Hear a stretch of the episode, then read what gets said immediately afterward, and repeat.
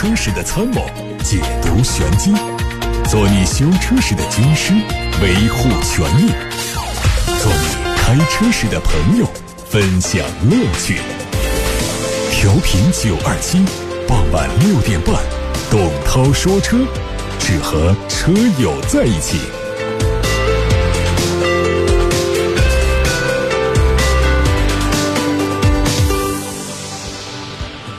各位正在收听董涛说车，我是董涛，欢迎各位就买车、选车、用车向我提问。新闻：根据国际汽车的数据显示，今年二月份海关进口量下滑严重，进口汽车四点七万辆，同比下降了百分之三十六；乘用车进口四点五八万辆，同比下降百分之三十七。当月平行进口汽车总共零点五七万辆，同比下滑百分之三十点八。从进口车型的结构来看，二月份进口轿车、SUV 和 MPV 同比增速分别为。负百分之四十四点二，负百分之三十和负百分之四十五，呈现全面下滑的局面。从品牌结构来看，二月份进口量排名前十的品牌有四个增长，雷克萨斯超越宝马排名第一，同比增速达到百分之二十六；奔驰、宝马大幅下滑，同比下滑百分之七十和百分之六十。从一至二月前十大品牌的表现来看，雷克萨斯排名第一，而且是唯一增长的品牌，同比增幅百分之十六点五。标致雪铁龙集团和菲亚特克莱斯勒汽车，据说正在尝试建立合作。两家企业可能会开发一个用于生产电动汽车的超级平台，以减少在电动车领域的重复投资。他们可能会在今年的上半年宣布初步会谈结果，最终的合作内容还包括共享电动车的投资。华晨宝马正式发布了旗下中型车全新一代三系长轴版的内饰官图。三月三十号，纯电动名爵 EZS 在北京上市。它推出四款车型，前一万名购车的用户可以享受一万元的限时立减补贴，实际补贴之后，全国统一零售价十万九千八到十三万九千八。MG 名爵还推出了特权购车方案，九万九千九买欧洲纯电 SUV，九百。九十九元每月的租电池费用，享受九九九特权。另外，购买纯电动名爵 EZS 还可以享受八年或十五万公里的三电质保，八年或二十万公里的电池衰减小于百分之三十，以及互联网车型基础流量以及基础终身服务免费的待遇。当红花季遇见你，日前，吉利帝豪 GS 试驾会在武汉启动。帝豪 GS 为年轻时尚的人群量身打造，拥有全新的水滴涟漪式的运动式的上格栅，流线机感下格栅。它采用的是全新的动静红车漆，不容易老化。最小的离地间隙提升到了十九点三公分。除了全新的三百六十度环抱式一体座舱，车内还有双炮筒的组合仪表以及空气质量管理系统。另外，它的整车静音效果得到了全面提升。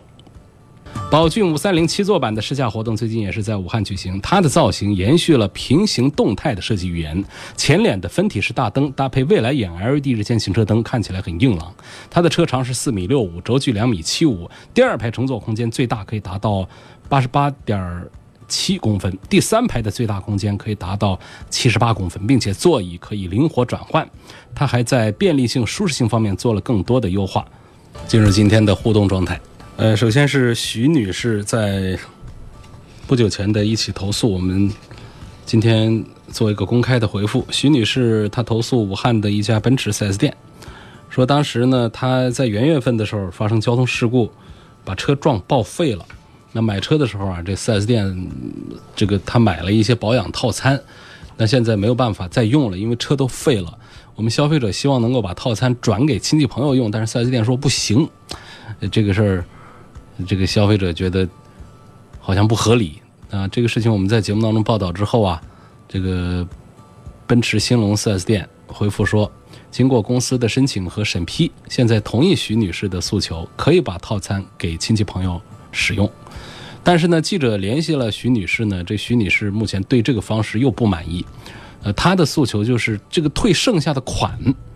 那么四 S 店说啊，客户要退钱这个要求是满足不了的，只能是接受转给亲戚朋友用，车型不同也可以接受的。截止到目前发稿，这徐女士，呃，她的最后表态是会保留通过法律途径争取自己的合法权益。现在开始回答大家的问题。八六八六六六六六上的留言，这希望能够说一说，那个一七年六月份买的大众朗逸一点四 T 的手动挡，开了六万公里，行驶在颠簸路面的时候，底盘有异响，请问是什么原因？这个原因就比较复杂，这需要到 4S 店呢，请师傅来开，他可以给你这个判断一个大概方向出来，然后再做排查。通常在颠簸路面的这个底盘的异响的话，无非是来自于哪儿呢？悬挂系统、悬挂减震这个系统，还有就是。轮子为什么可以转呢？是因为有轴承套在一个这个轴上，所以这个轴承如果坏了也会出现异响。然后还有其他的一些安装件的松垮，也会导致这个异响，包括转向机构的，还有刹车系统的，所以它是很复杂的。根据声音的部位和声音的这种这个音色的不同，我们有经验的技师啊。是可以判断一个大概方向出来的，所以你这儿一句话颠簸路面底盘异响，它到底是个什么原因？我是回答不上来的。一六年七月份买的风神的 A 六零一点四 T 手动挡，开了四万多公里，发动机在工作状态的时候很正常，但是近一两个月啊，在急加速的时候偶尔会出现断电断油的现象，后面又很快会恢复，轻微加速呢。这个情况就好一些。问是否节气门的原因，还是有其他原因？这个突然断电呢，它就不可能是节气门的原因了。啊，包括这个，我怀疑我们消费者车主在描述这个现象的时候呢是有误。就是如果说你急加速的时候，它突然断电断油的话，通常是指什么呢？就是整个的车子就是这个转速表打到底，就是车子熄火啊，这样才叫断了电断了油。你都没有电来。点这个火花塞了，你都没有油来供这个发动机，这个吃喝了，这发动机是不可能工作的。所以，是不是我们在急加速的时候感觉有一种顿挫？所以我们把它描述成断电断油，就这样的情况。就是说，你如果说轻微加速就好，急加速就出这样的情况的话，我们可能判断发动机只是工作状态不稳定。那么，可以通过节气门呢，通过其他的一些油路器这各个方面来排查，到底是个什么样的原因。所以这也是要到店里去检修的啊！抱歉，我们不能把所有的问题都能这个一次性的说的特别准。呃，一三年的这个帕萨特一点八 T 自动挡开了七万多公里，这个灯光报警灯总是亮，但是检查之后发现所有灯泡都是正常的。问这是个什么原因？这就是这个电脑的一个这个误判，就你所有的灯光都是正常的，但是它的这个灯光给到我们行车电脑的这个传感器的信号给错了。所以我们的仪表台上呢，就出一个灯光故障的一个虚假信号。呃，如果我们检查没有什么问题的话呢，可以到店里去把这个报警灯把它给消除掉，就没问题了。这种行车电脑的传感器的误判呢，在车辆的假故障里面是比较常见的一种情形。问别克君威和大众的零度谁的性价比要高一些？我还是赞成别克的君威要多一点，这还是一个。第一是新款，第二是正经的一款 B 级车，价格现在也比较便宜。大众的零度呢是比 A 级车大，它不属于 B 级车的一款宽体轿车，呃，所以我赞成别克的君威还是多过于大众的零度。现在看来自于楚天交通广播的官方微信信息，有位狮子座他说，一零年七月份听了你的推荐，买了东风本田的思铂睿，这九年来呀，除了换电瓶、换轮胎。感受一直都很不错，现在准备换个车，意向有奥迪 Q5L、捷豹的 F-Pace，还有新迈的 250P，希望能点评这三款车，不考虑价格，啊，男士，小于五十岁，小于五十岁，就是大概就是四四十大几了哈，我这样分析应该是没错。当然，从字面上开玩笑的话，可能二十岁也是属于小于，呃，五十岁。这一组当中呢，如果你连价格都不考虑的话呢，我觉得星脉真的还是一个挺漂亮的一个车，啊，五十万的起步的这么一个价格买到揽胜星脉，我认为性价比还是很不错。呃，揽胜星脉上的毛病呢，主要是来自于它的电子系统，什么黑屏啊这样的毛病会扰人一点。它的三大件的机械故障方面，在星脉上都还好。所以我在这三个车里面优先不考虑价格的话，我推荐这个星脉的 250P。呃，下一个问题问这个探岳的 2.0T 和冠道的 1.5T 谁更值得买？买什么配置会比较好？这我还是推荐本田的冠道要多一点儿。嗯，跟这个探岳比呢，首先它要在这个故障率方面，本田的故障率还是要低一些。然后这个车在空间、在舒适度方面呢，也比这个探岳的表现要好一点。它唯一的跟这个探岳比要弱一点的就是它的动力系统，它的 1.5T 对比大众的这个 2.0T 的话呢，还是呃动力上稍微偏弱一点，偏弱一点点。呃，那同时呢，它还有自己强的地方呢，就是大众的这个 2.0T 呢，它配的是这个七速的双离合啊，这一点的话呢。我觉得让这个本田的冠道呢，相对讲继续在这个稳定性这方面呢，占有了一些优势。因为冠道上用的 1.5T 匹配的是非常皮实耐用的又省油的 CVT 的变速箱，所以从这一些情况来看，包括了尺寸、包括了空间、包括了动力的完善性各方面讲的话呢，我会推荐在本田的冠道要稍微多一点。下一个问题，希望能够聊一聊。奇瑞艾瑞泽的 GX 这款车的三大件怎么样？呃，艾瑞泽的 GX 呢，我觉得它在这个价位设计上呢，作为这个自主品牌还是呃比较低的，呃，半下地也就是一个十万块钱的一个样子，因为它便宜的版本呢，优惠过后只有六万多块钱，而它的这个尺寸呢，非常的大了，有四米七几的车长，所以从这个尺寸上的轿车这个板块首先是可以，然后呢。它在这个自主品牌轿车的销量里面，将近一百款自主品牌的轿车的销量里面，它排名前十。二月份，二零一九年的二月份，所以这是我觉得它的这个销售的这个趋势形势也还不错。然后这位朋友关心的这个三大件的问题，三大件呢，首先它的 CVT 变速箱呢，呃，相对原来的是提升了好几个档次的。就是目前，包括吉利在内的很多的这个国产车都在搭载这个 CVT 二五的这么一个变速器。这个变速器呢，呃，就是第一个呢，就是 CVT 它规避了换挡冲击的问题。第二个呢，就是它这次的升级主要是在最大扭矩上。你看二五的意思就是两百五十牛米的这么一个最大的承受扭力，而像。呃，这个奇瑞家原来爱用的 CVT 幺九呢，就是只有一百九十牛米。那么这样来说，来配这个发动机的话呢，就往往会出现一些匹配不太好的情况。所以这一代这个 CVT 这个二五呢，它这个情况它就啊要好多了。还有三大件当中的第二点就是发动机，发动机呢涡轮增压一点五 T，呃，这个。也同样的，就是它的这个热效率相对过去的产品是有了一些，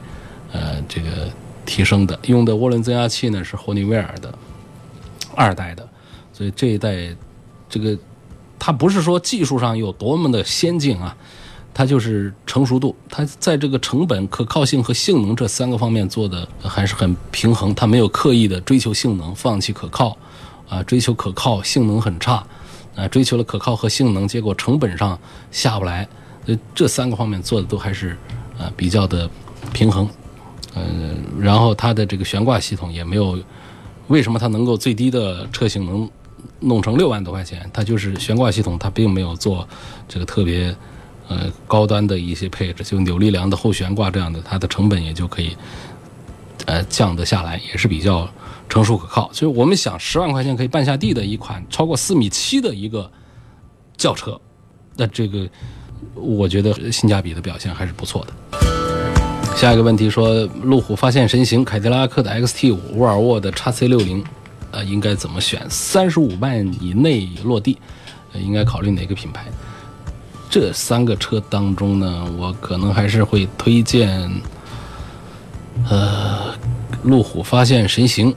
以及凯迪拉克的 ST 五这两个产品优先推荐，呃，比沃尔沃 x C 六零推荐的要多一点。理由呢，第一个，路虎的品牌呢，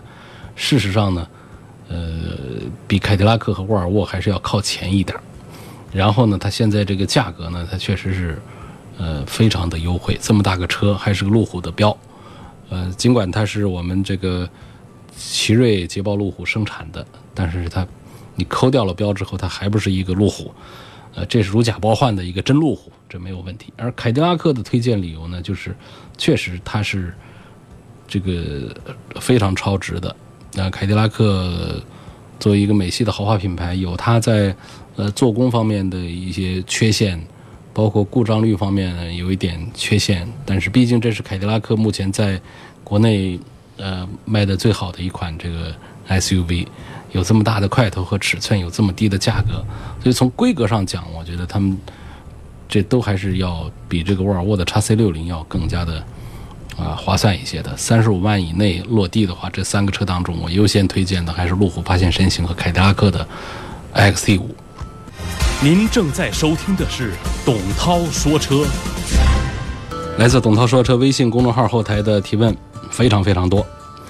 有朋友问，听说别克上一款新的紧凑型 SUV，你知不知道什么时候上市？请进我的微信公众号查看今天发表、昨天发表的这个，应该是第二帖还是第三帖里头的关于汽车资讯方面的图文。美规、欧规的车中控显示的中文是本身就带中文语言，还是刷的国内的车机系统？就是平行进口车上的这个中文呢，都是我们的进口商刷的。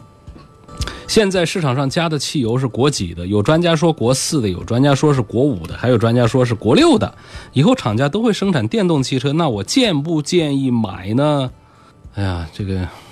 首先说后面这个问题，就是呃，厂家都生产电动汽车，它还是有一个普及的一个时间，所以现在的汽油车仍然还是可以买的。然后就关于这个现在加的油是国几的？现在加的油啊，它确实还是这个。呃，国五的、国六的，我们的广播是通过蜻蜓、通过喜马拉雅全国落地的，所以我们应该这么说，就是有深圳带头的一部分地区，已经是在加油站里面强制的，都已经进了这个这个国六排放的油，但是呢，我们全国的统一的实施的时间呢，应该是一九年的七月一号之后。呃，也有的地方呢会再推迟一丁点儿，但是差不多就是在一九年、二零二零年啊这两年呢，都会在全国加油站里面来推这个国六的油。那目前呢，大多数的地区应该是国五，但是不排除一些这个地方还有国四的，但是国三的应该是没有。它这个发展的这个台阶儿啊是这样的，呃，首先就这个尾气排放的这个标准，就是零四年那一会儿是讲国二。而零五年呢，呃，到零六年到零七年，那就阶段性的从北京开始，呃，到零七年呃也是七月一号这个坎儿，就是全国范围开始实施国三的排放标准，然后在零八年的时候，国四的燃油就在北京先出来了，啊，就是这样的这个啊一路过来的，嗯。国五的标准呢，实际上实施的时间并不长，应该是在一七年年底的时候才实施国五，但是紧接着现在马上就是在推这个国六的这个汽油的标准，所以现在排放的标准，所以我们现在这个加油站里面呢，应该都还是，呃，这个国五的为主，应该国六的应该是还少。这个国四、国五、国六啊，这个东西呢，它其实这中间呢，呃。简单的，我们说一个数据，就是这个排放当中的这个污染物，就是硫，硫这么一个含量的降低呢，在呃国三进国四、国四进国五的时候的这种降低是非常的明显的，啊，从一百五十个单位，啊，这个数据我也说不准，反正就是从一百多的单位，就迅速的在国五的时候降到了十个单位，呃，成倍数的往下降。但国六的时候呢，我觉得应该它不会再降，因为这个硫含量降，就现在我们国内的这个这个石油加工生产企业呢，这控制硫的这个水平一般是在五个单位，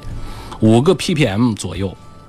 然后呢，通过原料的选择、工艺的改进呢，可以让它继续低。但是再低的话，可能会损失这个燃料的辛烷值。辛烷值这一说，大家就开始熟悉了。这东西是一个抗爆指数，那么汽油的燃烧性能可能就会受到影响。所以呢，预计啊，这个国五升国六的这个标准制定当中，这个硫含量继续往下降的可能性应该是不再呃不会太大。就是现在的国五的标准就是十个 ppm 以下。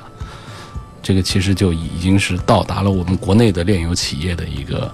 呃水平的这个都快到顶了，那就这样的。所以呢，就是这个话题，我在前两周的节目当中也曾经说过，到了国六之后呢，可能这个油品的耐烧的这个特性呢会有所降低，它不会像国五那么的耐烧，但是它的排放确实会大幅度的提升，排放的污染啊会大幅度的减少。接下来呢，要跟大家介绍一下，在今天董涛说车的微信公众号上呢，发表了头条的文章。这个文章呢，跟大家分析的是咱们的这个增值税的下调，这也是解决一下我们很多朋友在节目直播的过程当中啊，呃，发微信发留言问说购置税下调了，购置税下调了，我们这次购置税没下调，还是十个点啊。这个东西是什么呢？是增值税，不是针对我们消费端的。它是针对生产企业的，啊，是生产制造企业的税率，这个增值税的税率从原来的百分之十六下降到百分之十三。所以说呢，一部分国际知名汽车品牌纷纷宣布下调，呃，这个汽车的建议零售价。我没记错的话，三月十六号，呃，是奔驰第一家宣布的，因为当时的国家的信息发出来说是四月一号开始，呃，都会实施这个新的增值税的税率。所以呢，奔驰第一个站出来说我们要下降，啊，它当时的 AMG 车型最高降幅有六万多，迈巴赫降六万，啊，Smart 都可以降七千块钱，这降幅还是不错。那么紧接着呢，还有一批的企业跟进降价，那么降价的幅度都还不小，那这个可能呢，跟我们这个一八年车市遇冷，一九年一个季度过去了还是没有缓过来是有关系。呃，因为其实豪车品牌也好，普通品牌也好，绝大多数一直是处在一个降价促销的状态，优惠的力度都已经比较大。现在是厂家的建议零售价下降，就意味着我们这个消费者的溢价空间呢，其实也相对在这个压缩啊。比方说，汽车经销商呢，它很灵活呃，有一些四 S 店，它在采取降税的这个基础上呢，减少其他优惠的方式，最后维持了这个汽车的这个最终的售价，就是。不管原来的指导价多少，现在的新的指导价多少，那么你最后谈的是多少？反正你原来一个车半下地得四十万的车，可能有一些经销商通过一些灵活的方式处理，现在半下地还得四十万，官降没有导致最终的消费者这儿有获得感，这种情况在这个四 S 店里面也是比较常见的套路了。啊，很多人都会。说这个现在车价已经算很优惠了，所以这个因为减税带来的降价幅度啊，都会非常的啊有限。我们在观察完了豪华品牌的降价之后呢，应该是就从上周开始，或者说我们昨天比较密集的看到了一批品牌的自主品牌的降价的信息出来，就是说。呃，虽然说增值税税率下调并不是为了降低购买的门槛，而是国家扶持制造业，让车企能够更多的投入运作和研发，但是呢，这个确实是一次性的降三个点的话呢，还是在刺激着呃销售。对于自主品牌的潜在消费者来说呢，呃，他不需要几万块钱的优惠来让大家 迅速的受到刺激。可能对于一个六七万的、七八万的车来说，有个一两千的直接的官降优惠，就可以足以刺激我们的消费者来动心了。所以，我们在这个最近几天呢，密集的看到了各个自主品牌的这个降价的公告，官方降价。这些降价的背景呢，还有一些新的信息，就是呃，中国继续暂停对美产汽车加征关税。呃，这个其实已经在元月一号开始停止加征关税三个月，三月三十一号过了到了之后呢，在三月三十一号这一天，那这一天国务院就是财政部啊，又发布了这个公告的说明，说继续的往后延，什么时候这个停止这个政策再说。这是在今天节目当中跟大家分享的关于呃最近的汽车降价的这些信息。现在看到来自于微信公众号的后台，这个我怎么看自己的车是国几的呀？我的车是一二年买的，请问是国几的？一二年的车应该是国四的吧？我觉得国四的可能性比较大一点。有个朋友说，我反映一个问题：一汽大众迈腾的车一直在 4S 店保养，偶然看到 4S 店有延保服务就买了，主要是保发动机跟刹车系统。去年十二月份的时候，我去保养啊，维修人员说我的发动机这个边盖有漏油，需要更换，我就申请索赔，但是 4S 店呢拒绝，说你这个变速箱油啊没有按时换，那么就导致了延保脱保了，所以就没有办法给你处理了。他说这个，他说我认为不合理，因为变速箱油换不换呢，它不会影响这个发动机，嗯，变速箱油没有影响发动机，他认为这是霸王条款，这其实是我们消费者跟这个 4S 店之间达成的一个协议，在这个协议当中呢，规定了这个几样主要的部件的故障。呃，是出了问题呢，在延保期范围之内是可以索赔的，但是呢，它的一些前提条件呢，可能是被我们消费者给忽略了，就是按时的保养。这个按时的保养呢，我们不能仅仅看作为一个换油，可能这个换油的过程呢，它是一个对这个延保的部件进行检查和观察的这么一个过程。所以你如果说有脱保的这种情况，其实就相当于有违约的情况，违反了这个甲乙双方的一个协定。那这个协议它可能就导致作废，这就是在店方看来呢，这就叫脱保。所以脱保之后呢，它不接受你的索赔的要求，我们这个打官司恐怕也是没用的。就是关于这个，我们说这个条款是霸王条款的话呢，那么因为这是一个私下的一个协议的话，你当初可以不接受他这个协议，不买他这个延保。如果说这个延保的协议当中没有声明。必须得按时保养、换油等等的话，那我们可以说这是霸王条款。你是事后声明的，那不行，一定是当时声明。但是根据我们的经验来讲的话，一般这种延保服务在购买的时候呢，会有这样的条款限制。所以它有条款限制在先，我们消费者签约接受，这其实是一个双方认同的合同。这个合同双方就得共同遵守，可能还不涉及到这个。霸王条款的问题，所以还是有点不占主动啊。嗯，再看下面的问题，说这个日产逍客换美孚的机油可不可以？东风日产一家 4S 店的保养费用很高，有没有必要一定去 4S 店？如果我们嫌这个 4S 店的费用贵的话呢，可以在外面选择其他的有资质的汽车修理厂进行维修保养。有资质的汽车修理厂，第一呢，它要有这个运管部门。呃，要给他发证照，就是它是一类、二类以上的维修企业才可以，三类是不行的。然后还有就是你的这一次这个维修保养呢，必须得是有这个一套手续，包括维修工单呐，呃，这个出厂验收合格的这个条子啊，还有我们的包括付费的这些凭据啊，一起来证明我们在按时养护车辆。那这样的情况下，我们这个 4S 店没有办法单方面的宣布脱保。新买的奇骏在过减速带的时候啊，听到吱的一声异响，像金属摩擦的声音，不知道是否正常。屏幕上没有这种声音，那这个比较多见，应该就是我们的悬挂系统哪哪出了一些问题吧，需要检查。汉兰达加配置是否合理？这个就是。如果说他尽到了告知的义务的话，也是双方协议的一个生效的过程。呃，如果说他这个跟你谈好一个价，当你交钱之后，再跟你提出其他的条件，那这个就是属于不合理的要求。所以呢，这种加配置呢，也是属于商量着办的这种做法，我们没有办法来批判他，说这个是违法的、违规的。但是呢。我们可以从这个另外一个角度来讲呢，就是这些店呢，呃，在挣钱的时候呢，还是有时候可能做的不太厚道啊，一定要必须得呃，这个通过加价呀这样的一些加配置啊这一种变相的这种各种做法，来让我消费者啊为这个车花更多的钱来买单。他虽然说没有违反相关的啊法规，他也尽到了告知的义务。但是呢，仍然还是体现了这个店，在这个商业活动当中啊，呃，有一些不近人情的啊这些地方。